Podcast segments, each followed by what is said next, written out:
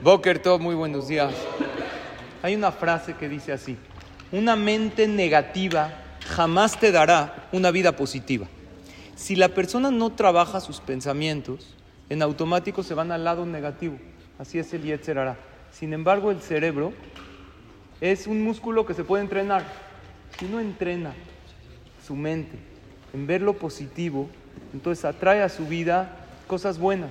En el judaísmo se nos enseña constantemente pensar en positivo. Nada más al comenzar el día, modea ni lefaneja. Gracias a Hashem por una nueva oportunidad. Después todas las verajot de la mañana.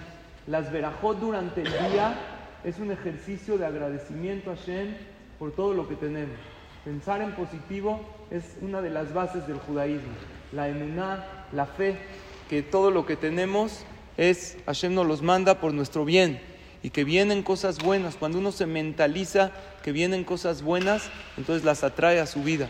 Ojalá y siempre pensemos en positivo y tengamos una vida bendecida y llena de éxito y de alegría. Buen día a todos.